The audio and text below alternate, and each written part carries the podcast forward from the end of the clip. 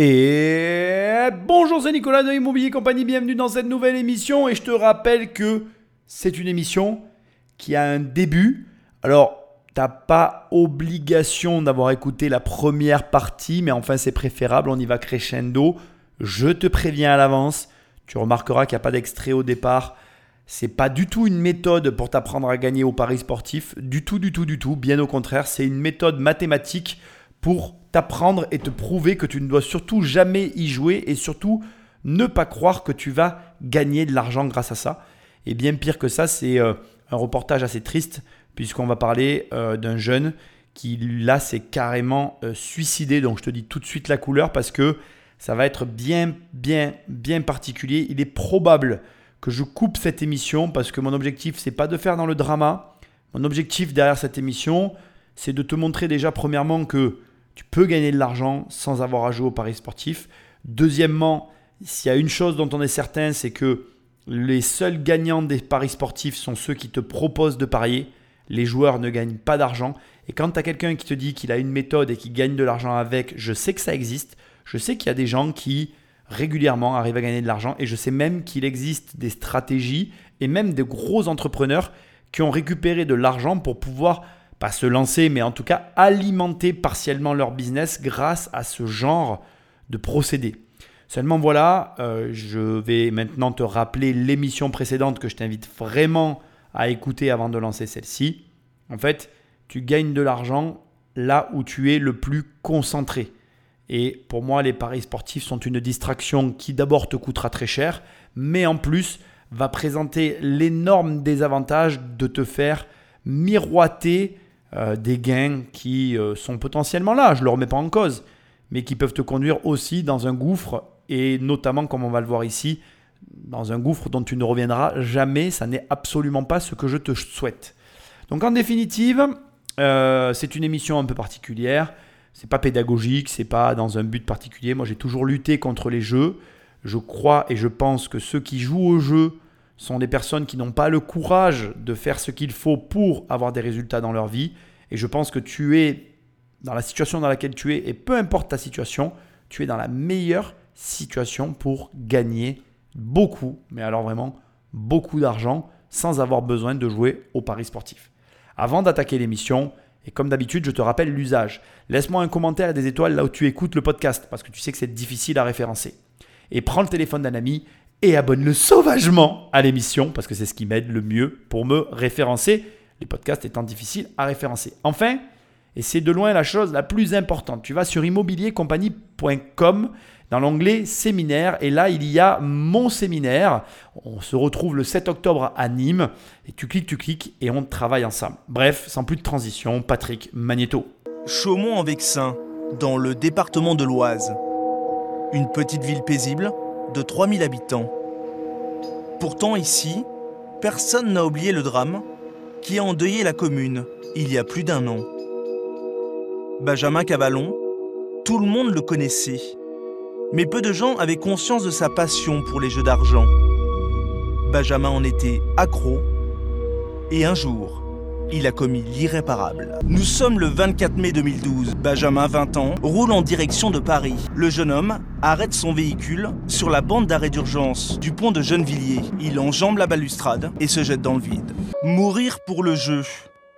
En un mois, Benjamin aura misé près de 200 000 euros en paris sportifs.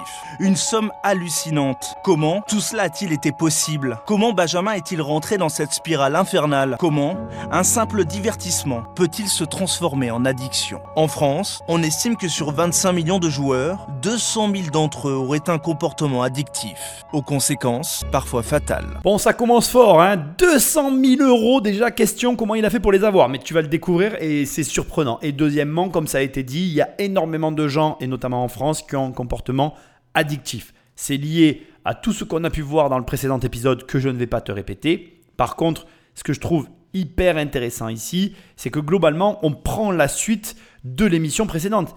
On a un comportement addictif, on a quelqu'un dont tout le monde ignorait finalement qu'il était attiré par les jeux et donc il se cachait. Et donc on se retrouve encore une fois dans un modèle de quelqu'un qui se renferme sur lui-même. La différence, elle est énorme. C'est que là, il n'y a pas de soutien.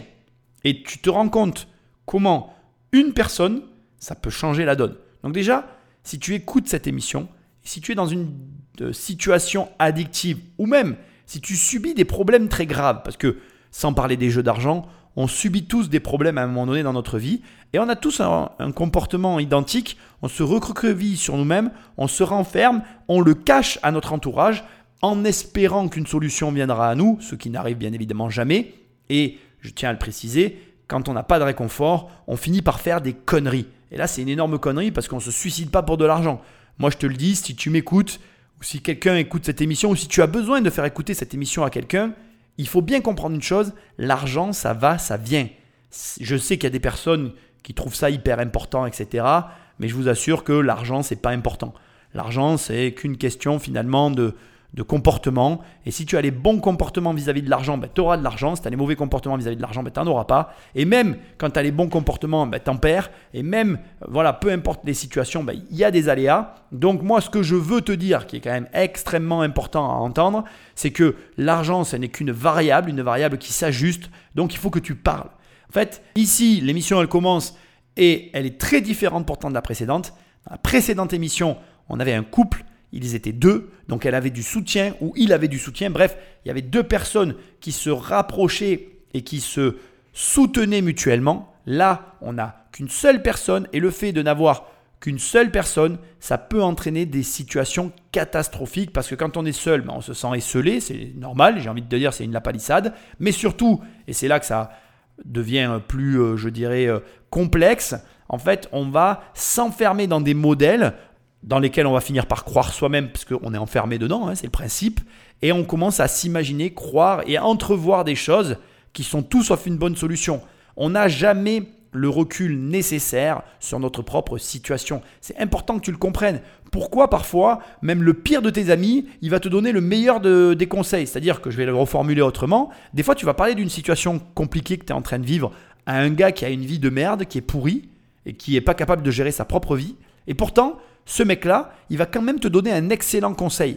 La raison, elle est très simple. C'est parce que quand tu parles d'une situation à quelqu'un d'extérieur au problème, il aura toujours un regard plus neutre et une vision plus reculée que la tienne qui va t'amener de bonnes propositions. Alors que toi, la tête dans le guidon, le nez face au mur, tu prendras toujours des mauvaises décisions. Et c'est pour ça que c'est extrêmement important de ne pas rester seul, parce que moi je crois que la solitude finit toujours mal, alors que le fait d'être accompagné, d'être épaulé, d'être entouré ne peut que bien se terminer. Donc l'émission n'a pas commencé, que déjà, ce qu'on vient d'entendre, ça doit évoquer une seule et unique chose, parle.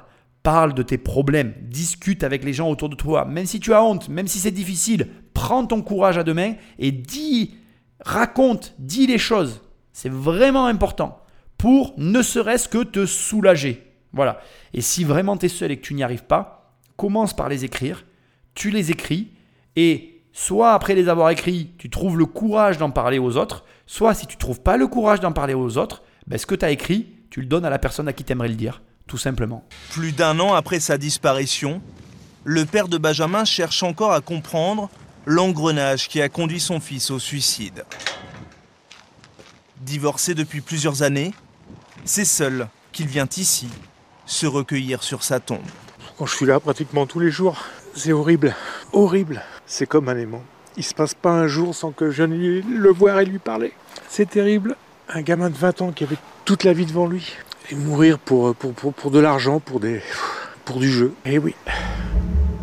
Pour Benjamin, le jeu était devenu obsessionnel, maladif une dépendance comparable à celle des toxicomanes. Avant son suicide, il a laissé une lettre d'adieu avec quelques lignes d'explication. Alors Benjamin nous écrit, ben voilà, papa désolé, mais j'en avais besoin. Ça va coûter un peu cher, mais enfin après il n'y aura plus de dépenses. Bisous à toute la famille, tenez bon et restez fort. Papa, je t'aime.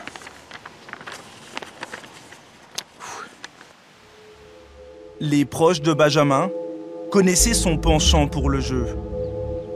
Un an avant sa mort, il avait souhaité se faire aider par un médecin addictologue. Un suivi qu'il a fini par abandonner.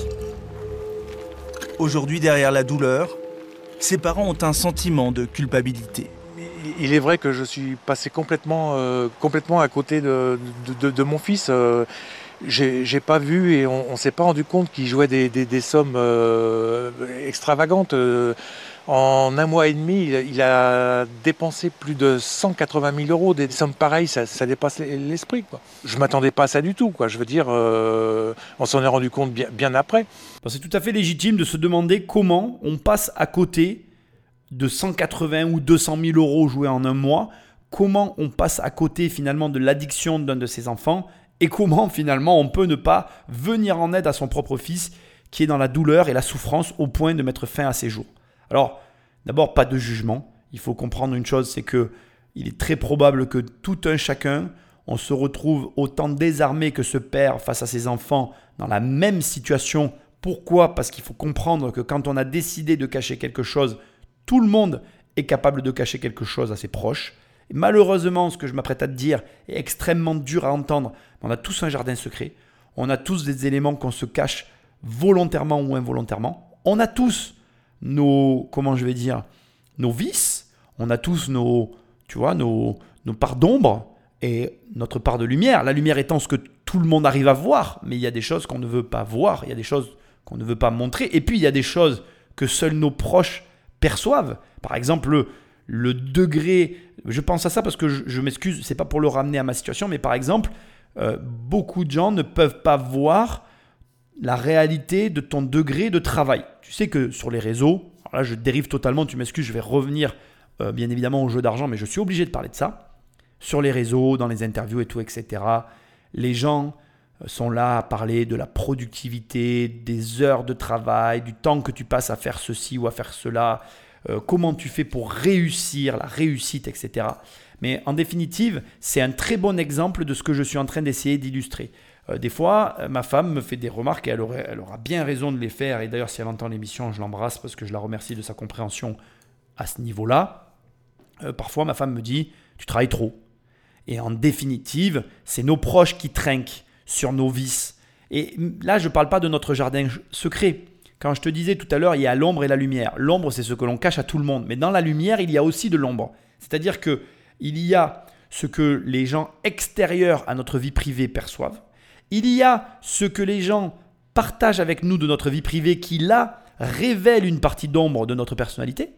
Ma femme connaît certains de mes travers que la plupart des gens ne connaissent pas. Comme ta femme connaît certains de tes travers que la plupart des gens ne connaissent pas. Comme ton mari connaît des tes travers que la plupart, etc., etc. Tu as compris le délire.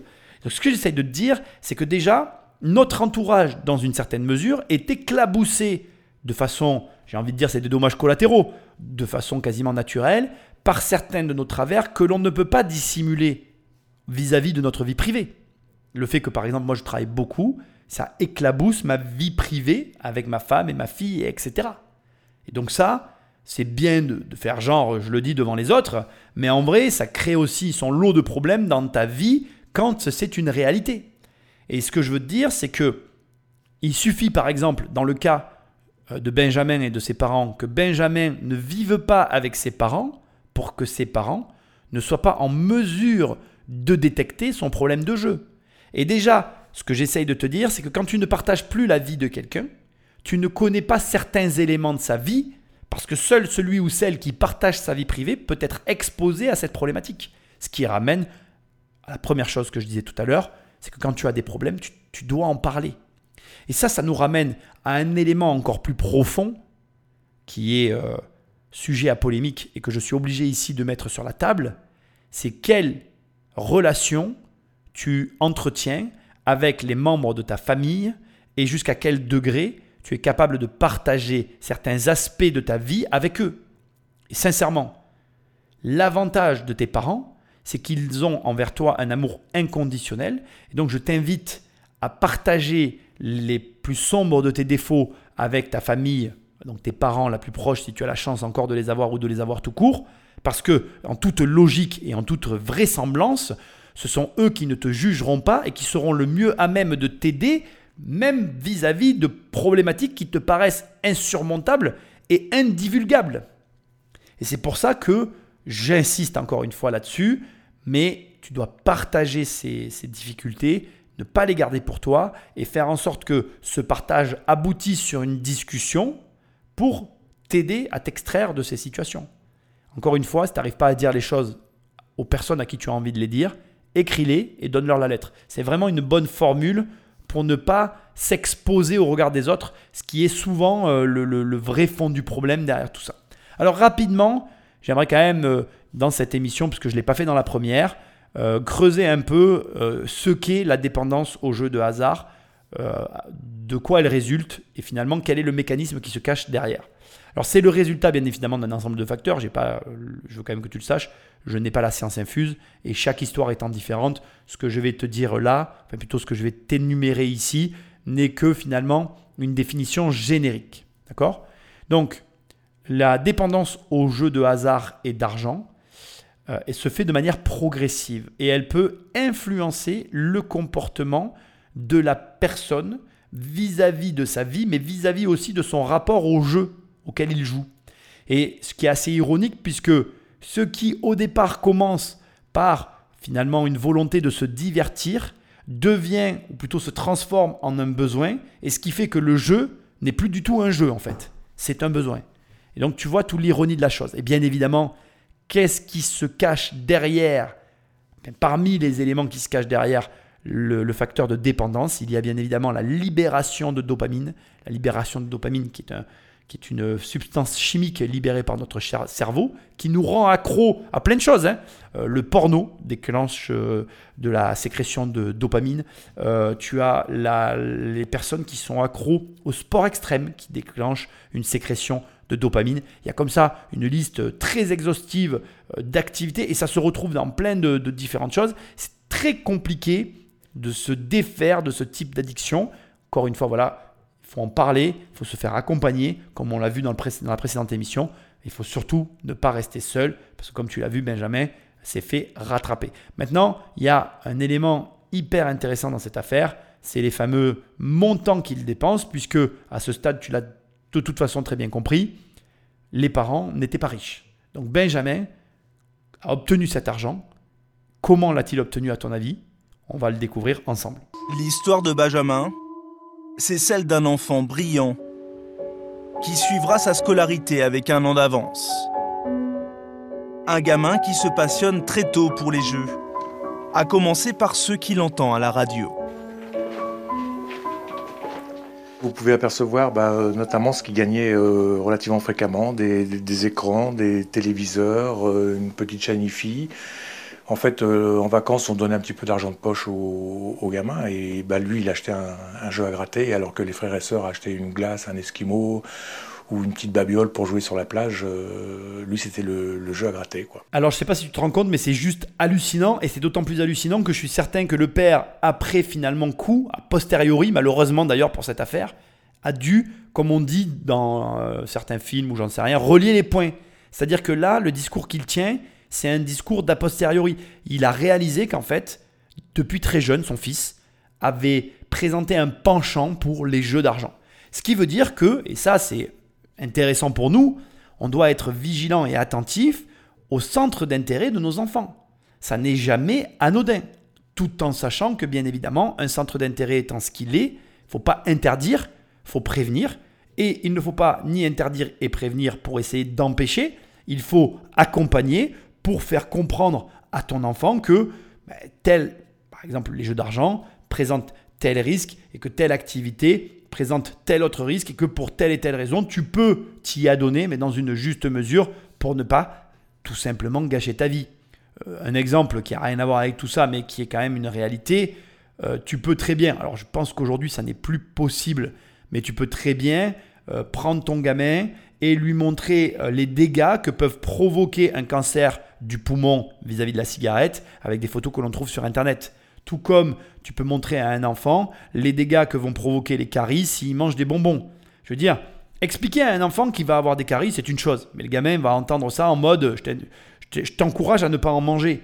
Montrer des caries à un enfant, lui l'amener à un dentiste pour et lui dire écoutez, vous pouvez pas lui montrer un peu euh, ce qui se passe quand on a des caries? Il peut pas rester avec vous la journée pour voir qu'on arrache des dents et que les gens ils ont mal. Et quand le gamin il a vu ça, Là, il va commencer à réfléchir. Il va commencer à se dire Ah ouais, merde, euh, j'ai peut-être pas envie qu'on m'arrache une dent. Moi, quand j'étais gamin, on m'a jamais interdit quoi que ce soit. On m'a toujours montré les choses. Et le fait qu'on me les montre, ça m'a toujours fait réfléchir. Bien plus que quand on me les a interdits. Et de toute façon, les enfants, de manière générale, ils ne font jamais ce qu'on leur dit. Hein. Si tu parles à un parent, tu verras que les parents sont toujours pas contents parce que le gamin, il n'a pas fait ce que le parent a demandé. Mais c'est le rôle de l'enfant. Tu dis un truc à un enfant et son rôle, c'est de ne pas faire ce que tu dis. Par contre, les enfants, ils, vont plutôt être attentifs à ce que, aux conséquences et à ce qu'ils peuvent expérimenter par eux-mêmes. Ce qui est tout à fait normal. Donc, quand tu as pris conscience de ça, ben, agis en conséquence. Au lieu de dire à ton enfant, ne fais pas ceci, ne fais pas cela, tu l'emmènes et tu lui dis, voilà, je te présente un mec qui est accro au jeu et voilà la vie dans laquelle il vit. J'en sais rien, tu l'amènes euh, voir un gars qui a une vie pourrie suite au jeu d'argent ou tu vas euh, dans un endroit où tu peux en rencontrer et tu les fais parler avec pour que l'enfant se fasse une idée. Ça ne veut pas dire que ça va marcher, c'est une proposition que je suis en train de te faire. Mais ma réflexion ici, c'est de te dire que d'abord, il y a rarement de fumée sans feu, ça arrive mais c'est relativement rare, mais surtout, quand tu détectes comme ça une prédisposition, et peu importe laquelle d'ailleurs, pense toujours à montrer les extrêmes à tes enfants. Même dans le sport. Moi, je, quand j'étais gamin, je rêvais euh, d'avoir une carrière sportive. J'en ai rêvé pendant longtemps. Et le jour où j'ai été confronté à ce qu'était réellement l'engagement et les sacrifices qui impliquaient le résultat que je convoitais, j'ai réalisé que ce n'était pas pour moi en fait. Et, c'est là que tu te rends compte que finalement, euh, ben, il y a des choses qu'on peut faire dans nos vies et des choses qu'on ne peut pas faire. Et que, euh, en fait, en réalité, on fantasme beaucoup de choses et on n'est pas capable de se figurer réellement ce, que, ce qu'impliquent les résultats qu'on convoite. Et donc, confronte les gens à la réalité de ce qui est nécessaire de faire pour obtenir ce qu'ils veulent, et tu te rendras compte que finalement, il y a beaucoup de choses que les gens pensent vouloir, mais qu'en définitive, euh, voilà, ça ne reste que des désirs. Moi, tous les matins, j'ai des désirs. Hein. On a tous des désirs. On se réveille, on se dit, ah tiens, j'aimerais bien. Mais avoir envie d'eux ne fait pas que la personne est prête à faire ce qu'il faut pour obtenir. Et ce sont deux démarches complètement différentes. Des désirs, on en a tous. La volonté d'agir pour obtenir, on est très peu à l'avoir celle-là. Et plus vite tu confrontes un enfant à la réalité des choses, plus vite ben, la personne elle va réfléchir et elle va aboutir à cette réflexion qui va peut-être être de dire ben, non, non, mais finalement j'ai réfléchi et je veux faire ça. Ou d'ailleurs de dire ben, non, non, j'ai réfléchi et merci de m'avoir montré parce qu'en fait, euh, non, c'est pas pour moi en fait. Voilà. Donc, euh, intéressant, malgré tout, de se rendre compte, triste, parce que bon, ben, finalement, il y avait des signes avant-coureurs, mais intéressant de voir que euh, finalement, on, on a des prédispositions pour faire certaines choses plutôt que d'autres. Et si on est à l'écoute et que vraiment on prête attention aux personnes qui nous entourent, on se rend compte qu'on est capable, pas d'anticiper, mais en tout cas, de voir venir certains événements de nos vies. À 17 ans, Benjamin obtient son baccalauréat. Il décroche une place dans une école de commerce à La Rochelle, à 500 km de chez eux. Benjamin s'installe seul dans un petit studio payé par ses parents. Quand il était à La Rochelle, j'allais le voir de temps en temps et quand on s'est aperçu que le frigo était vide, euh, peut-être à la moitié du mois, on s'est dit c'est quand même bizarre, euh, qu'est-ce qu'il mange, comment il fait, etc. En fait, le jour de ses 18 ans, il est allé jouer au casino pour fêter ses 18 ans. Et après, bah, c'était l'engrenage des sommes d'argent au lieu d'aller dans la nourriture, euh, elle partait dans les, jeux de casino. Deux choses qui sont euh, catastrophiques. On perçoit immédiatement que c'est un gamin extrêmement intelligent, euh, scolairement parlant, parce que c'est là que tu te rends compte que la scolarité ne fait malheureusement pas tout et que tu peux avoir une forme d'intelligence scolaire et ben voilà, comme tout le monde, en fait, des addictions et une vie normale. Donc, en fait, finalement, quand tu dis à tes gamins de bien travailler à l'école, ben là, on est obligé de constater, toi et moi, que ça n'a aucun sens. Je suis désolé de te dire ça, parce que j'aimerais que, on aimerait tous d'ailleurs qu'il y ait un schéma qui permette de dire à nos enfants, ben, suis ce schéma et tu obtiendras tel résultat. Mais tu vois bien que, regarde, là, on a un gamin précoce qui a son bac avant l'heure, qui a un boulevard devant lui, un gamin hyper intelligent, mais jamais je veux dire, je t'invite vraiment, comme d'habitude, à aller voir euh, l'émission parce que tu, te rendras compte qu'il le porte sur lui, qu'il est intelligent. Et cette addiction le bouffe de l'intérieur. Et là où ça devient après, euh, ça corrobore en tout cas les éléments que je te disais tout à l'heure, il a vécu tout seul, le fait qu'il vive seul, ça a pu nourrir son ambition, la voir grandir et se développer et lui laisser prendre la place qu'il voulait qu'elle prenne dans sa vie. Et heureusement, ses parents se rendent compte de la situation par un détail, un frigo vide alors qu'il a l'argent pour le remplir. bravo à eux d'ailleurs, et c'est là qu'on se rend compte qu'ils ont fait le nécessaire. Bien évidemment, tout ce que j'ai pu dire tout à l'heure n'allait pas à l'encontre euh, de, ces parents-là. Hein. On voit que ce sont des parents aimants et attentifs.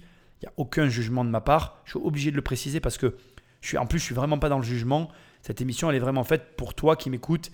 Et si jamais tu as des addictions et si jamais tu as du mal à t'en sortir, mon objectif, c'est de t'aider, encore une fois, à, discuter et à parler de tout ça. Les, jeux d'argent, et, je pense que comme ça a été plus ou moins euh, sous-entendu et non dit, mais sous-entendu, on n'est pas sur des gens qui ont beaucoup d'argent. Et le jeu d'argent, il a pour moi un, vice à plusieurs étages. Il y a le vice de la dopamine qu'on a vu tout à l'heure et du plaisir de gagner, qui est une chose. Mais il y a aussi le vice que j'ai sous-entendu dans l'émission précédente, qui est que on se voit, entre guillemets, faire de l'argent avec cette méthode. Euh, moi, je reçois pas mal de messages sur les réseaux. Et euh, c'est vrai que dans, les différents messages que je reçois, il y a des gens qui me parlent des paris sportifs, il y a des gens qui euh, me disent oui, est-ce qu'avec les paris sportifs, je peux gagner de l'argent, etc. J'ai ce genre de questions qui revient. Et il y a des gens qui basent leur stratégie de gain sur les, c'est même pas le bon terme que j'ai employé, qui basent leur stratégie financière pour faire de l'argent sur les gains des paris sportifs. Et comme je te l'ai dit dans la première émission, euh, il y a des gros entrepreneurs, il y en a un que je connais, dont je tairai le nom, qui gagnaient de l'argent sur des euh, paris de matchs de football. Alors certains vont me dire, oui, mais c'est pas pareil, il y a des cotations. Quand tu t'y connais euh, en foot, tu peux gagner. Et effectivement, je ne vais pas le nier, je suis obligé de le reconnaître, même si ça m'arrache. Il avait un process et on va dire qu'il avait une certaine manière de gérer son business. Ça m'a très surpris quand j'ai découvert ça il avait une certaine manière de gérer son business qui lui ont permis finalement de euh, générer un capital pour passer un certain cap. Il avait même, quand tu parles avec lui, il avait même, euh, euh, comment je vais dire ça, il avait même budgétisé annuellement une somme qu'il savait qu'il faisait rentrer au travers de ses gains de jeux de paris sportifs. Après, moi, je ne vais pas parler de choses que je ne connais pas. Je suis dans le, le brouillard total là-dessus. J'ai énormément de mal à croire que ces revenus puissent être prédictibles. Et tant bien même, ils, ont un caractère pour moi qui ne permet pas ni la scalabilité, ni la construction d'un business, à moins que tu, que tu envisages de construire une plateforme de paris sportifs pour que les gens parient sur ta plateforme. Auquel cas, là, on serait sur quelque chose de totalement différent et que je comprendrais complètement, mais qui, qui serait plus logique sur un gamin comme Benjamin. Tu vois, à la limite, Benjamin étant euh, euh, pardon, j'ai perdu mes mots, étant passionné de jeux à gratter et de jeux d'argent, monter une société autour des jeux d'argent aurait été, si je l'avais rencontré, la décision la plus saine et la plus euh, intelligente qu'il aurait eu, intelligente pardon, qu'il aurait eu à prendre dans sa vie. Et c'est vrai que, et c'est vrai que, bon voilà, je, je, je, pense que ce serait un bon conseil que de donner aux personnes qui sont accros au jeu d'évoluer dans les métiers du jeu. Mais le message que moi ici je veux te faire passer qui est très important pour moi, c'est que tu ne peux pas baser ta stratégie de gain et ou de revenus financiers sur des jeux d'argent. C'est tout simplement impossible. C'est une erreur stratégique, c'est un risque que tu n'as pas les moyens de courir et surtout et par-dessus tout, ça n'est pas un plan viable sur du très long terme pour bâtir ta vie. L'être humain, pour exister, il a besoin d'une forme d'équilibre. Cet équilibre, pour se manifester, il a besoin que les différents pans de ta vie produisent, sans parler de résultats, mais produisent une forme d'accomplissement, et les jeux d'argent, ne dépendant pas que de tes compétences et ou de ton travail que tu vas fournir pour obtenir le résultat, ils dépendent de ce que certains appelleront la chance, mais tu comprends ce que je veux dire. Ils dépendent d'un facteur qui t'écrase littéralement, purement et simplement. C'est-à-dire que le mec qui qui est sûr de son coup, qui va parier sur un match où il est certain euh, du fait que ce soit euh, telle équipe qui gagne, le PSG par exemple, on s'en fout. Euh, je suis vraiment pas quelqu'un qui croit, enfin qui, regarde le foot ou qui croit dans les matchs de foot. Bref, imaginons que ta, ta, stratégie et ta connaissance des joueurs, etc., fassent que le PSG ne peut pas perdre ce match, ce match, mais que pour X et Y raison, un événement impondérable se produit, faisant que le PSG perde ce soir-là bien c'est quand même une probabilité qui existe. Voilà. Et ça, tant que, comment dirais-je, quand tu veux gagner de l'argent, si tu prends des décisions financières qui laisse entrevoir la moindre chance que tu puisses perdre, eh bien en vérité, tu as déjà perdu de mon point de vue. Voilà. Et c'est tout le problème des personnes qui jouent au jeu d'argent, c'est que eux, ils n'entrevoient que les gains en éludant les pertes, comme on l'a vu d'ailleurs dans l'émission précédente, alors que quand tu veux gagner de l'argent, plutôt pardon, quand tu veux faire de l'argent, c'est l'inverse qu'il faut, euh, comment je vais dire, euh, envisager, c'est qu'il faut ne mettre ton argent que sur des postes où la probabilité que tu perdes, elle, ne soit pas du tout envisageable. C'est-à-dire qu'il n'y a aucune probabilité pour que la perte soit de ton côté. Quand tu trouves des placements, des entreprises, des, des modes de fonctionnement financier de ce calibre-là, comme l'immobilier par exemple, bah, tu mets tout ton argent là-dedans. Et tu es sûr de t'en sortir. Donc bref, je reviens maintenant à nos moutons. Benjamin avait donc bien quitté euh, le logement familial. Il avait donc une vie privée qui était à l'abri des regards. Et donc pendant le temps qu'il a eu à vivre seul, il a pu laisser s'exprimer son addiction. Et du coup, il est tombé dans des travers dont il n'arrivera pas à sortir seul. Et d'ailleurs, comme tu vas le voir maintenant, il a fallu qu'on le sorte de ce contexte pour l'extraire de son addiction. Ses parents, alors divorcés, prennent conscience que leur fils sombre dans l'addiction. En urgence, ils lui font arrêter l'école de commerce et Benjamin revient vivre chez son père, qui lui trouve une place de réceptionniste dans un hôtel. Benjamin a 18 ans, lucide sur sa dépendance, il se fait interdire de casino. L'histoire aurait pu s'arrêter là, mais c'est vers Internet qu'il se tourne pour jouer au poker en cachette, et ses gains s'accumulent jusqu'à 40 000 euros. Il touche aussi aux paris sportifs qu'il se procure chez les buralistes. Et depuis quelque temps, il se rend à Trichâteau, à quelques kilomètres de chez lui, au bar tabac Le Chiquito. C'est là, en cinq semaines, que les choses s'accélèrent. De cette époque, son père a retrouvé une partie des tickets. Bah là, ce sont uniquement quelques paris sportifs des derniers jours avant son décès, en fait, euh, fin mai. Hein. Donc vous pouvez voir l'importance et l'épaisseur euh, des paquets. Ça représente que quelques jours. Hein. Euh, là par exemple, euh, bah, vous avez le, 8 mai. Hein. Vous avez 81 paris sportifs uniquement de, la journée du 8 mai. ce sont des sommes de 50 euros à chaque fois. Là, vous avez 78 paris sportifs, bah, c'est le 12 mai. Euh, c'est 100 euros par ticket. Hein, là, euh, je ne sais pas si vous voyez l'épaisseur. Euh, voilà, vous avez 100 euros par ticket multiplié par 78, 78 tickets. 78 tickets à 100 euros? Oui, bien sûr, oui. Donc là, bah, vous avez le 11 mai, par exemple. Donc 11 mai, 12 mai, 19 mai. À cette époque, Benjamin dispose de 40 000 euros qu'il a gagnés et qu'il répartit sur deux comptes bancaires. Avec des retraits d'espèces, mais surtout des chèques de banque à du bar tabac le Chiquito. Il commence à parier sur des matchs de football, de rugby.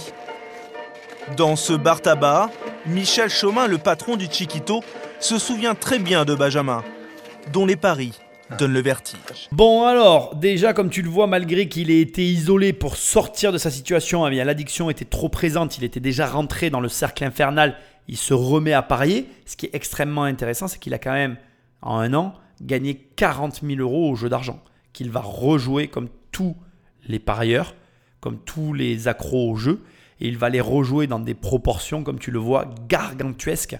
Donc juste pour te donner des chiffres, 51 paris à 50 euros, ça fait dans les 4050 euros, enfin 4000 et quelques euros, d'accord 4080 je crois, enfin tout comme ça. 71 paris à 100 euros, ça fait 7800 euros. Donc on est sur des montants colossaux. Et bien évidemment, après, en démultipliant comme ça les prises de position, c'est un petit peu comme les mecs qui vont jouer euh, leur argent sur plusieurs sociétés. Alors, j'ai employé le terme jouer volontairement parce qu'en vérité, ce n'est pas un jeu, c'est un investissement. Et qu'en vérité, les mecs qui vont investir sur une dizaine d'entreprises, le calcul est le suivant. Il y en a neuf qui vont me faire perdre la mise parce que c'est comme ça. Et il y en a une qui va couvrir l'ensemble des pertes et bien plus encore. Et c'est un mécanisme qui est assez connu des personnes qui vont placer leur argent sur certains types de sociétés, notamment les startups. Et là où ça devient intéressant, moi je trouve, c'est qu'en fait ce raisonnement que l'on arrive à comprendre sur de la startup et de l'investissement, parce que derrière il y a une logique qui est, cachée, à savoir le bilan, l'analyse. Alors ça c'est ce euh, derrière quoi on se cache bien sûr, mais tu comprends ce que je veux dire. Effectivement, je ne vais pas le nier, il y a quand même des données liées aux entreprises qui te permettent de générer une forme d'analyse. Cette analyse te permet de générer une forme d'appréciation et cette appréciation te permet de prendre des décisions et ces décisions te permettent de gagner de l'argent. Eh bien, si tu comprends ce que je viens de t'expliquer pour les startups, tu comprends ce qui se passe pour les paris sportifs. La logique à laquelle on se raccroche lorsque j'explique le système de fonctionnement pour gagner de l'argent sur de la startup est exactement la même logique que l'on construit dans notre tête pour justifier l'argent que l'on positionne sur l'ensemble de ces paris que l'on est en train de générer. Et du coup, en plaçant 50 fois 50 euros, on se dit, il y a bien un pari sur les 50 qui va sortir gagnant, et ce pari va couvrir l'ensemble de mes pertes, et du coup, je pourrai recommencer. Le vrai fond du problème, c'est même pas la démarche, puisque la preuve, c'est qu'il a gagné de l'argent. Le problème, c'est la répétition. C'est que sur le long terme, en définitive, tu ne peux pas tenir la cadence, parce que à long terme, tu finiras par perdre. Et ça, ton cerveau ne veut pas l'entendre, ton compte en banque ne veut pas l'entendre, toi tu te focalises sur les gains, de la même manière qu'on a vu dans l'émission précédente, que la dame, quand elle comptait ses pertes, elle ne comptait que l'argent avec lequel elle était rentrée. Elle ne compte pas l'argent qu'elle a gagné dans le casino et qu'elle a réinvesti. Et en définitive, selon comment tu comptes, ben de mon point de vue, elle a perdu beaucoup plus que ce qu'elle veut bien déclarer. Elle, elle dit j'ai perdu 300 euros. Non, non, tu as perdu 300 ou 500 avec lesquels tu es rentré, plus les 300 que tu as gagnés sur place. Et là, si tu commences à compter comme ça, alors là, les gains, euh, pardon, ça aurait été trop beau. Non, non, pardon. Les pertes, elles deviennent abyssales. Et la particularité de l'être humain, c'est que lorsque tu arrives à un point où tu n'arrives plus à comprendre, ou en tout cas ta situation n'est plus euh, connectée à ta réalité, bien là, tu pètes un câble et tu peux vriller et donc finir mal, comme ça a été le cas de Benjamin qui s'est suicidé. Alors qu'est-ce que j'ai voulu sous-entendre? Benjamin, en jouant des sommes folles, il a pris le risque de perdre des sommes folles. Et comme à un moment donné, il s'est retrouvé à la tête d'une dette qui le dépassait complètement et dont son cerveau, sa logique et finalement même ses émotions n'étaient plus en capacité de faire face. Prends un étudiant qui a 0 euros de revenus, qui avait 40 000 euros sur un compte et qui se retrouve avec 200 000 euros de dette. Comment tu crois qu'il se dit qu'il va rembourser les 200 000 euros il, ne se dit plus rien en fait. Il se dit ça y est, je suis ruiné. 200 000 euros, c'est même pas, c'est même pas la, valeur de la maison de ma mère. Même si ma mère elle vend la maison, ce que j'imagine que Benjamin ne voulait pas qu'il arrive à ce moment-là, mais même si ma mère elle vend la maison, je voudrais pas de l'argent et ça rembourserait pas mes dettes. Et à partir de là, tu comprends le délire. Ton cerveau fait le reste. Putain, mais je suis dans la merde. Comment je vais m'en sortir C'est la fin. Je peux pas en parler. Parce que comment annonces à tes parents que tu as joué 50 fois 50 euros dans la journée? D'abord, la première réaction, ça va être Mais d'où tu sors l'argent, mon fils? Putain, mais t'as gagné l'argent au moins? Non, j'ai perdu. Oh, mais t'as perdu combien? Mais... Et là, c'est fini. Et tu veux pas décevoir tes parents. Et du coup, l'engrenage, et là, je parle pas de l'engrenage du jeu, parce que celui-là, il est déjà révolu. Non, non. L'engrenage du suicide se met en place dans ta tête. Parce que comme tu ne te vois pas l'annoncer à tes parents, tu ne te vois pas non plus te sortir de cette situation. Comme tu ne te vois ni sortir de la situation, ni l'annoncer à tes parents, bah, tu te retrouves dans une impasse. Et la seule solution cohérente qui se présente à toi, bon, bah, c'est bon, tu compris. Tu la connais. Allez, Patrick, Magneto. Ah, je m'ai arrivé pour, pour jouer. Donc, euh, son, son, lieu de prédilection, c'était ici. Il prenait un ticket comme, comme celui-ci, sur lequel il cochait le, le, numéro du match euh, concerné cocher la mise. Et en fonction bah, du, montant qu'il voulait jouer, on passait le, bulletin plusieurs fois. Euh, il cochait par exemple ici, c'est la mise à 100 euros. Si vous voulez jouer 10 euh, 000 euros, on passait 100 fois le ticket. Pour augmenter ses gains, Benjamin joue les mêmes combinaisons des dizaines de fois. Personne ne semble s'étonner des montants vertigineux que joue ce jeune homme de 20 ans deux fois par semaine. Benjamin mise gros, mais il va rapidement gagner des sommes importantes reversées par la Française des Jeux, des milliers d'euros qu'il rejoue à chaque fois. Pourtant, dès les premiers paris, le terminal informatique se bloque et signale une situation anormale. À deux reprises, Benjamin avait euh, explosé les compteurs, puisque bon, il avait euh, le terminal s'était retrouvé bloqué à cause des grosses prises de jeu. Et, donc là, vous avez appelé, c'est ça? donc là, voilà, la Française des Jeux nous appelle en nous demandant ce qui se passait. Euh, et donc on leur explique que bon, voilà, il y a des grosses prises de jeu. Ils nous demandent le règlement, donc chèque de banque. pour eux, pas d'inquiétude, chèque de banque, il n'y a pas de souci. Donc, euh, Ils vont mettre la machine en marche. Et voilà, là, ce jour-là, bah, de toute façon, ils débloquent la machine quasiment aussitôt. La seule chose, c'est que si quelqu'un veut rejouer sur ces matchs-là, c'est plus possible. Mais sur d'autres choses, oui. Contrairement au casino, face à l'addiction, la Française des Jeux et les buralistes n'ont pas l'obligation de refuser les paris. Ils ont cependant un devoir de conseil. Benjamin est adulte, rien ne l'empêche donc de jouer toutes ses économies. Pourtant ce n'est pas un flambeur, pas de voiture de luxe, ni de vêtements de marque. Dans le jeu, c'est l'adrénaline qu'il recherche. Tout ce qu'il gagne, il le rejoue. En cinq semaines, il aura misé près de 200 000 euros avec l'aval de ses banquiers, puisque ses comptes sont encore créditeurs. Dans le pays où tout est interdit, c'est quand même assez amusant que la Française des Jeux, elle, n'a pas de restrictions de quelque sorte que ce soit. Je dis ça, euh, je dis rien. Bref, euh, donc, il faut comprendre une mécanique ici qui peut paraître folle, mais qui est quand même une réalité. C'est que d'un côté, on a quelqu'un qui a gagné à des jeux au départ, et qu'avec l'argent dont il dispose sur ses comptes, mais il est assez facile de comprendre que du coup, il a accès encore à de l'argent. Il peut émettre des chèques de banque. Et je trouvais intéressant aussi de voir que les buralistes ont eu malgré tout leur euh, machine qui s'est bloquée et qui donc ont demandé des chèques de banque pour pouvoir permettre à ce que le jeune puisse continuer à, euh, j'allais dire placer, mais décidément j'ai du mal, à jouer son argent sur des matchs, sur des jeux d'argent pour lesquels il voulait euh, positionner euh, prendre ses positions. Voilà, excuse-moi, j'ai un peu du mal à, parler parce que je ne connais pas le monde du jeu, c'est pas mon univers. Donc c'est vrai que je n'emploie pas toujours les bons mots. Je me mélange un peu les pinceaux. Euh, là, ce qui a aussi qui m'a interpellé, c'est que quand euh, il jouait 100, 100 paris, enfin 50 paris à 50 euros ou, 100, ou 78 paris à 100 euros, eh bien le buraliste passait 78 fois le ticket et qu'après, plus personne ne pouvait jouer sur le même match. Donc là aussi, c'est intéressant parce qu'en fait, il avait une stratégie de quota. Donc je pense que est, on face à un joueur qui avait quand même une forme de réflexion sur ses jeux, ce qui devait accentuer son impression de certitude qu'il allait gagner.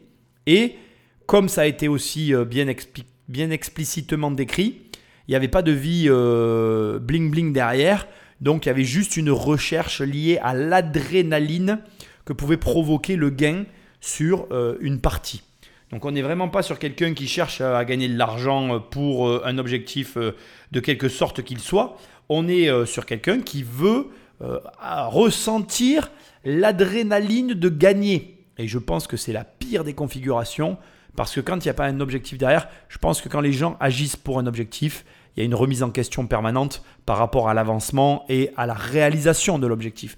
Mais quand comme là, on est sur de la pure adrénaline, on est dans une recherche frénétique d'une sensation qui est insatiable finalement parce que on veut avoir on veut ressentir le frisson, on ressent le frisson, c'est déjà fini, boum, on recommence. C'est déjà fini, boum, on recommence, etc. Jusqu'à plus soif. Mais tu sais qu'il y a des gens, c'est très long pour étancher leur soif. Donc euh, Peut-être qu'on était sur un gros joueur invétéré. Et euh, la difficulté ici, c'est que, euh, aussi, je veux le préciser, les parents ont réussi donc à le sortir du cadre, plutôt de la solitude dans laquelle il était, et donc pour lui permettre de plus s'enfermer et de, de, tomber finalement dans, une, dans un cercle vicieux vis-à-vis de ses addictions. Or là, tu vois que euh, il a trouvé le chemin pour s'orienter entre Internet et le bureau en bas de la rue. Eh ben, il s'est démerdé et il a quand même réussi à, jouer son argent sur, euh, sur, ces, sur ces jeux complètement débiles. Et ce qui est aussi intéressant, c'est de voir l'énergie dont il a fait preuve pour atteindre ces, ces postes, enfin, ces, ces, bureaux par lesquels il arrivait à jouer. Ça montre vraiment qu'on est capable de se dépasser pour les choses qu'on veut vraiment.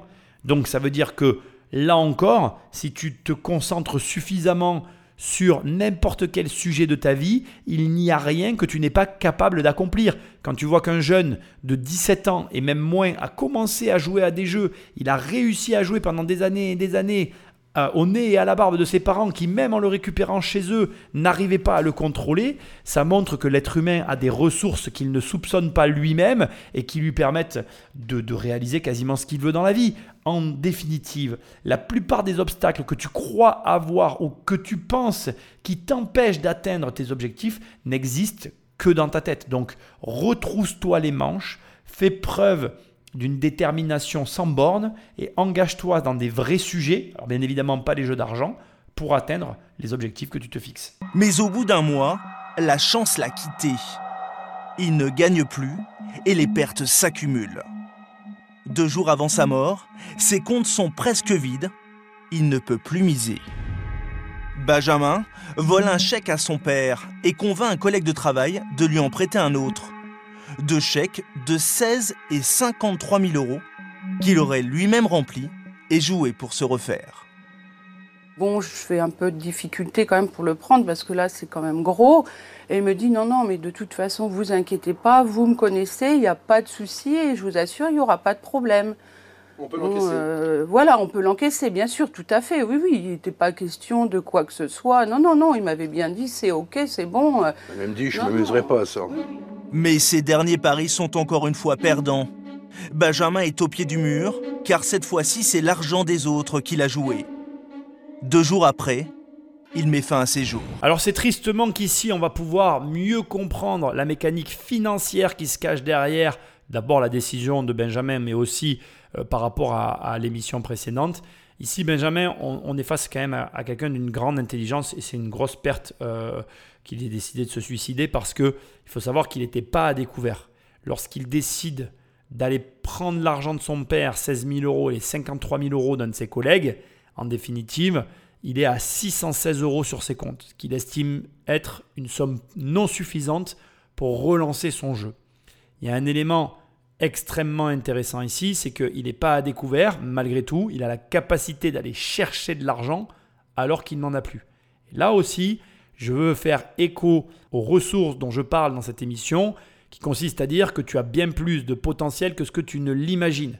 Je ne dénote plus le nombre d'histoires que je couvre où on se rend compte que les personnes sont capables d'aller chercher de l'argent alors qu'elles n'en ont pas, elles sont capables d'aller chercher des gens alors qu'elles n'y ont pas accès.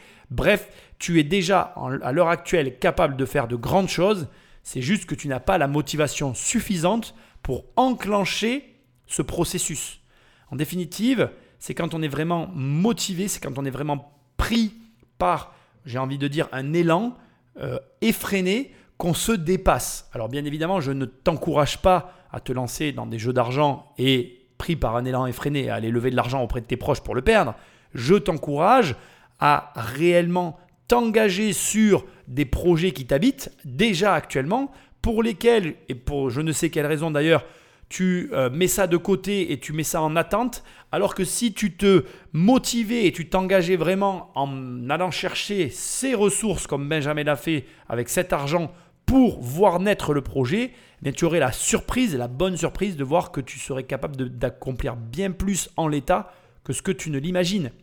Tu es déjà en possession de tout ce qu'il faut pour voir réaliser tes rêves les plus fous. J'en suis mais alors convaincu que chacun d'entre nous, on est habité par cette force dont Benjamin a fait preuve pour aller chercher, l'air de rien, quasiment 80 000 euros. Alors certes, euh, le fait qu'il ait perdu cet argent, euh, je trouve que ça n'est pas cohérent par rapport à sa capacité. Je pense qu'il a eu peur de se remettre face à ses créanciers et de leur dire qu'il avait tout joué et tout perdu. Mais enfin, tu comprends ce que je veux dire Il vaut mieux se faire engueuler une bonne fois pour toutes et dire une vérité qui est dure à entendre plutôt que de se suicider et laisser tout le monde le bec dans l'eau sans aucune solution. Parce que il y a une chose qu'on oublie trop souvent avec la dette, c'est que quand tu as une dette, mais tant que tu es vivant, il existe une solution. Dès l'instant où, comme Benjamin, tu te suicides, il n'y a plus aucune solution. Et c'est d'autant plus préjudiciable que Benjamin était au début de sa vie, il avait largement les capacités à la fois intellectuelles et physiques de rembourser 80 000 euros, 16 000 euros à son père, 53 000 euros à un ami. Donc euh, le problème aussi de beaucoup de personnes, c'est l'appréciation que tu te fais face à une situation. La plupart des gens ont une très mauvaise appréciation, surtout des problèmes. Ils les voient beaucoup plus grands que ce qu'ils ne sont et surtout, Ils ne voient pas les solutions qu'ils sont en capacité d'apporter tout de suite. Parce que la plupart du temps, quand on a un problème, on se dit, ben, par exemple, je vais te donner l'exemple de Benjamin, qui est tristement un bon exemple. Il s'est dit quoi? Il s'est dit, je dois 80 000 euros et j'ai 612 euros sur mes comptes. L'un ne solutionne pas l'autre. Or, même si tu amènes que 20 euros à chacun de tes deux créanciers, en amenant 20 euros et en disant, voilà, aujourd'hui je vous donne 20 euros, certes, ça ne rembourse pas les 80 000 ou les 53 000 et les 16 000 euros que je vous ai empruntés, mais je vous montre par la présente ma volonté de proposer des solutions. À partir de là, tu enclenches un processus qui indique à tes créanciers que tu vas agir pour rembourser. Ça, c'est un truc que je n'arrive pas à comprendre. Euh, dès l'instant que tu as quelque chose à donner, même la moindre chose, même la plus insignifiante par rapport à la situation qui peut alimenter la machine de je te prouve que je suis de bonne foi, je te prouve que je vais mettre des actions en place, je te prouve qu'il va se passer des choses pour que la solution arrive, dès l'instant que tu mets cette machine en marche, tu contentes d'une certaine manière les personnes à qui tu fais face.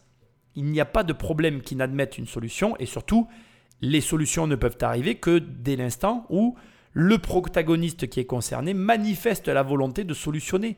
Et parfois, c'est certain que tu apportes largement moins que ce qui est nécessaire à contenter un créancier, mais déjà le fait d'être là et de manifester la volonté de vouloir payer, ça suffit pour que les gens te fassent confiance et soient prêts à attendre.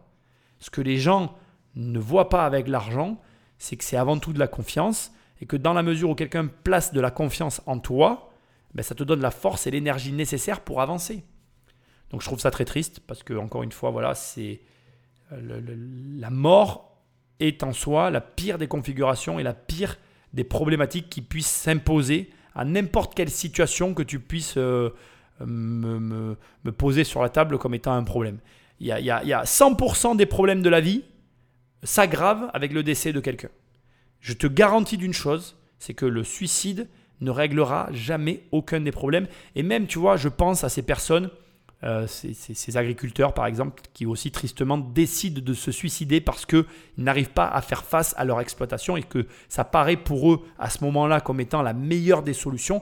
Mais regarde, ils se suicident, la ferme, elle tombe du coup sous le joug de l'État et elle rentre dans un processus d'héritage. Et au final, personne n'en hérite. Et pire que ça, la situation s'envenime parfois même pour les héritiers, que ce soit les parents ou les enfants. Donc je veux dire, c'est toujours la pire des situations possibles que de se dire je mets fin à mes jours. Donc vraiment, si cette émission, elle doit t'apporter qu'une seule chose, c'est que, c'est que tu dois comprendre et le comprendre clairement, c'est que la meilleure des solutions, c'est que tu sois en vie et que tu viennes discuter avec les personnes pour essayer justement de trouver la meilleure issue aux problèmes auxquels on est confronté. Et 100% du temps, le décès de n'importe lequel des protagonistes n'est jamais la meilleure des solutions même quand c'est le créancier qui meurt, parce que quand le créancier meurt, c'est parfois même encore pire. On pourrait se dire, ben, si je perds la créance, ben, je suis sauvé. En fait, si, si mon créancier disparaît, j'ai plus de problème. Ben non, parce que souvent la créance, elle est reprise derrière. Et parfois, le repreneur de la créance, il est pire et plus méchant que celui qu'on avait avant. Donc, tu vois ce que je veux dire? La meilleure des solutions, c'est de s'asseoir et de discuter.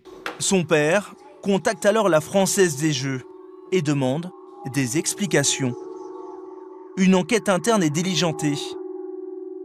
En acceptant l'échec de Benjamin, qui n'était pas à son nom, les buralistes sont accusés d'avoir enfreint le règlement.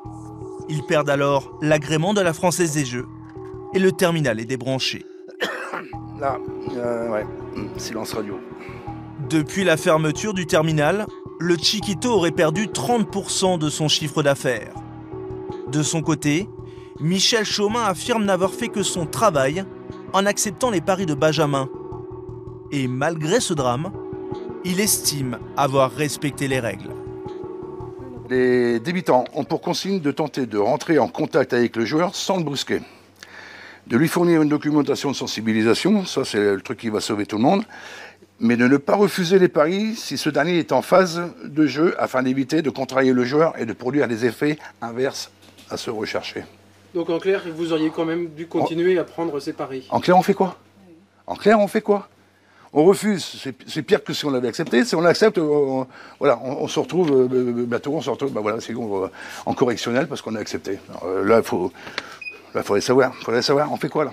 On, on, un pas en avant, un pas en arrière. Alors, qui est vraiment responsable de ce drame? Ses parents?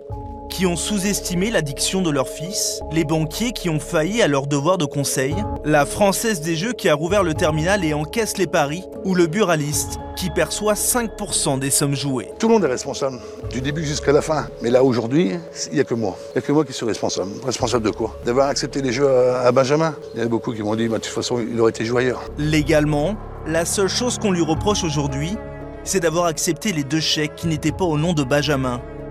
Pour cela, il va comparaître devant un tribunal dans quelques jours. Car désormais, l'affaire se règle ici, devant la justice.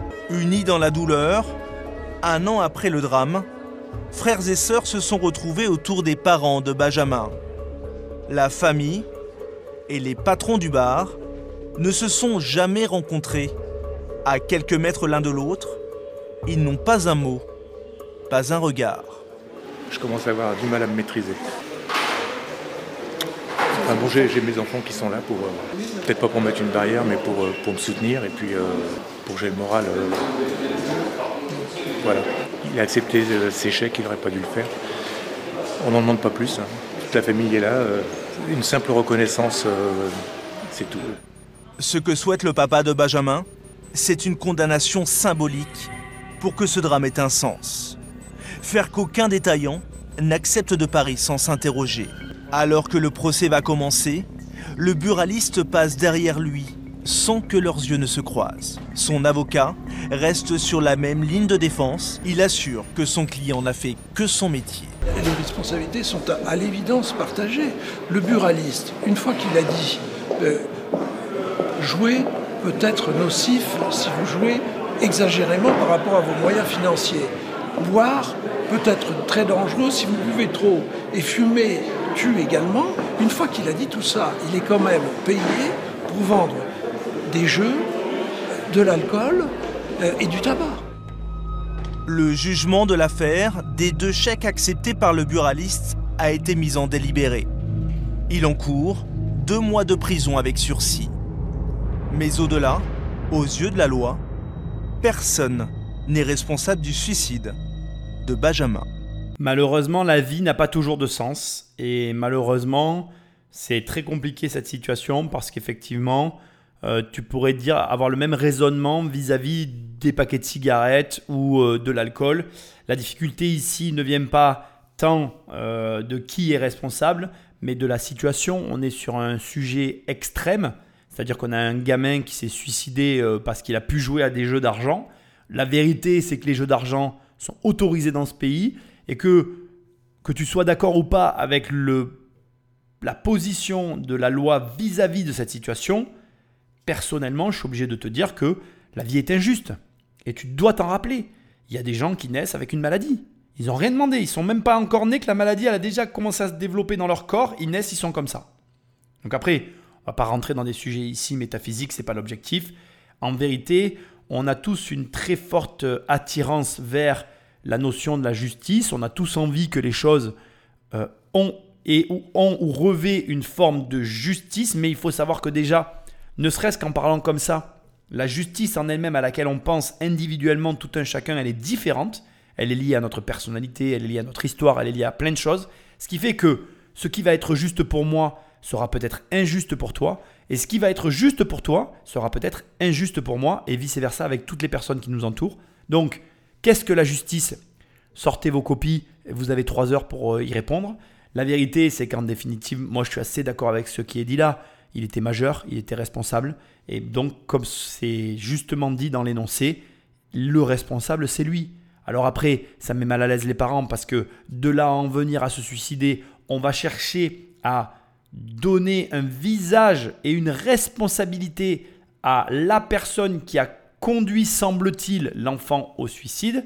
Donc vraisemblablement, et là aussi je comprends la logique, on se dit, attends, l'échec n'était pas à son nom, il n'avait pas à les encaisser, et on se dit aussi que si il ne les avait pas encaissés, eh peut-être que Benjamin ne se serait pas suicidé, mais si on suit le raisonnement depuis le départ, quel était le problème de Benjamin? C'était peut-être pas le fait qu'il doive de l'argent à quelqu'un, c'était le fait qu'il ne pouvait plus jouer. Il ne s'est pas suicidé euh, juste, comment dirais-je, il ne s'est pas suicidé dès l'instant qu'il a perdu. Il s'est suicidé dès l'instant qu'il n'a plus pu jouer. Donc la question qu'en définitive il faudrait se poser, c'est est-ce que si il n'avait pas réussi à avoir ses chèques, il aurait continué à vivre?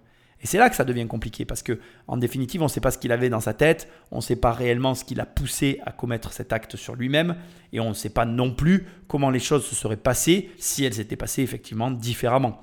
Donc, en définitive, on n'aura jamais la réponse, on n'a jamais la réponse à ces questions face à certaines situations de la vie à laquelle on est confronté. Et parfois, c'est très difficile parce que bah, du coup, euh, on se sent esselé. Et puis, encore une fois, voilà, c'est une phrase que tu entends beaucoup dans mes émissions, mais aucun parent ne devrait avoir à enterrer ses enfants. Et c'est un désastre euh, colossal. Mais ça te montre aussi que l'être humain est capable de faire de grandes choses, d'affronter de très dures situations et de se relever et de malgré tout réussir encore et encore à avancer. Donc, tu as, et je ne vais pas le répéter parce que je pense que tu auras compris que c'est le message de cette émission, tu as toutes les cartes en main pour réussir et accomplir tes rêves les plus fous. Le, l'argent, euh, c'est, un, un organisme vivant avec lequel on entretient une relation. Et n'en déplaise à beaucoup de personnes, de mon point de vue, c'est toi qui colles une émotion sur l'argent et c'est l'émotion que tu colles sur l'argent qui va conditionner la relation que tu vas avoir avec lui. Je n'ai pas de formule magique pour te faire gagner de l'argent. Je pense par contre que les jeux d'argent, ça n'est ni plus ni moins qu'une formule magique qu'on te vend de tu vas gagner, tu vas devenir riche, comme on a vu euh, dans l'émission précédente. Hein. Euh, elle, elle, met 2 euros dans la machine, elle récupère 259 euros. C'est un coefficient multiplicateur qui est juste euh, colossal et auquel on a tous envie de croire, parce que c'est sûr que si tu trouvais une machine dans laquelle tu mets 2 euros et qu'elle te rend 259 euros, ben, qui n'aurait pas envie de jouer quoi? C'est une façon relativement simple et rapide de devenir riche pour le coup.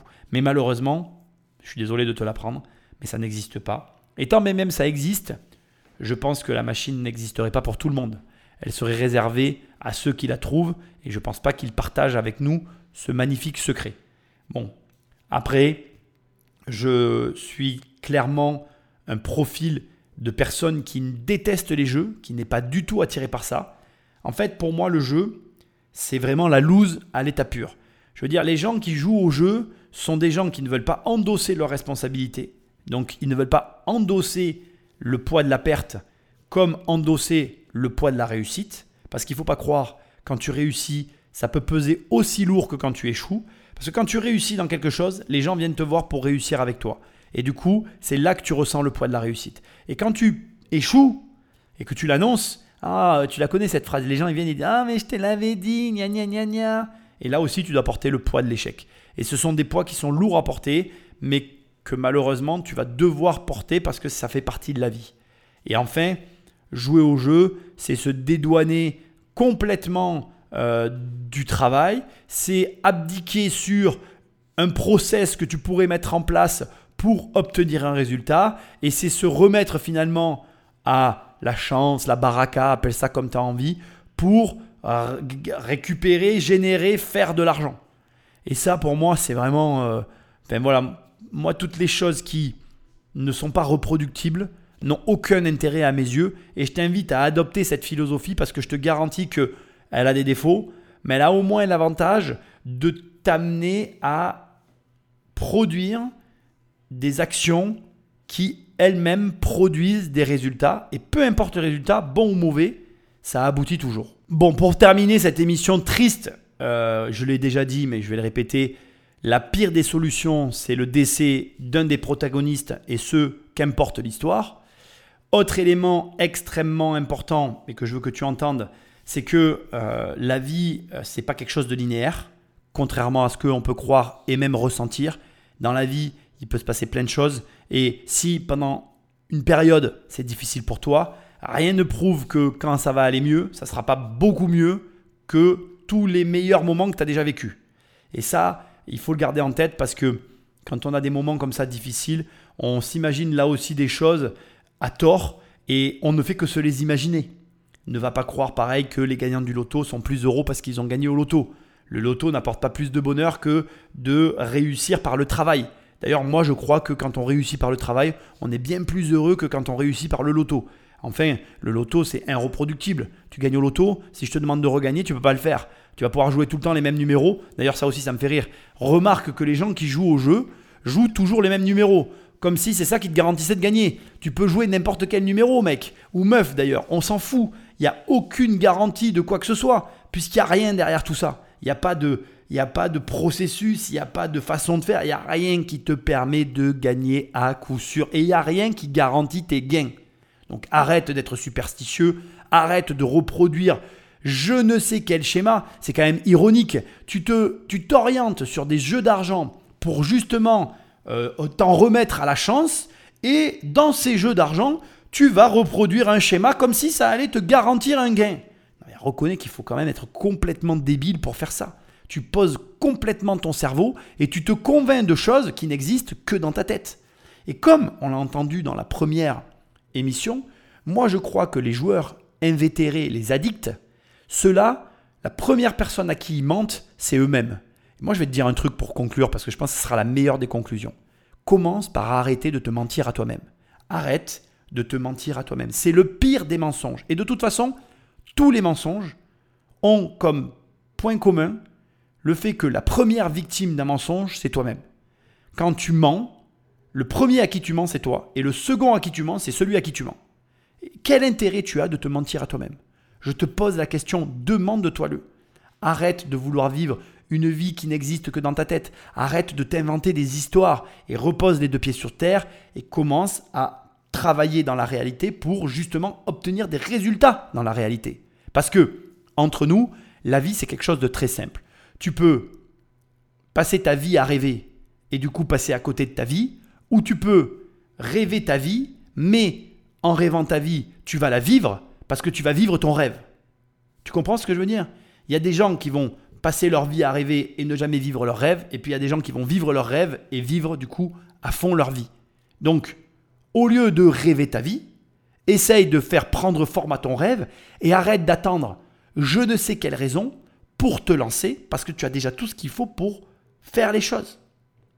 Les jeux d'argent n'apporteront jamais aucun résultat concret dans ta vie. Par contre, le jeu du travail, lui, te fournira un résultat parce que c'est un jeu auquel il n'y a pas de perte. Quand tu joues au jeu du travail, il y a un énorme avantage, c'est que en fait, même quand tu échoues, tu peux recommencer indéfiniment. Et s'il y a un jeu où tu peux recommencer indéfiniment et où à chaque fois que tu recommences, tu as acquis quelque chose que tu conserves, eh ben, tu es obligé de gagner. Regarde, je vais te donner une autre image et tu vas bien comprendre. Imaginons qu'on joue à une partie du Monopoly, mais qu'à chaque fois que la partie se termine, à la fin, ce que tu as acquis au Monopoly, tu le conserves et tu rejoues avec sur la nouvelle partie. Eh bien, à l'arrivée, tu es obligé de gagner. Parce que chaque élément que tu as acquis s'additionne, chaque addition finit par se multiplier et chaque multiplication produit un résultat exponentiel qui est forcément un gain incommensurable, immesurable, énormissime pour toi. Et pour arriver à ça, il suffit simplement de recommencer. Et l'erreur que font la plupart des gens, c'est de s'arrêter dès la première fois parce qu'ils ont perdu. Et ils préfèrent aller recommencer à jouer à des jeux d'argent où ils n'accumulent rien et où ils perdent tout, plutôt que de jouer au jeu de la vie où ils accumulent en permanence de l'expérience et où cette expérience, s'ils s'en servent à chaque fois qu'ils remisent, eh bien, ils ne vont avoir que plus de meilleurs résultats. J'espère que tu as compris mon image de la fin, qui était peut-être un petit peu olé olé, mais j'espère relativement compréhensible pour que tu vois que le meilleur des jeux, c'est celui de la vie. L'argent, ben, ça n'est qu'une variable. T'en as, profites-en, t'en as pas, c'est pas très grave. C'est comme les gens, c'est renouvelable. Et surtout, il y en a à l'infini. Il y a de l'argent partout.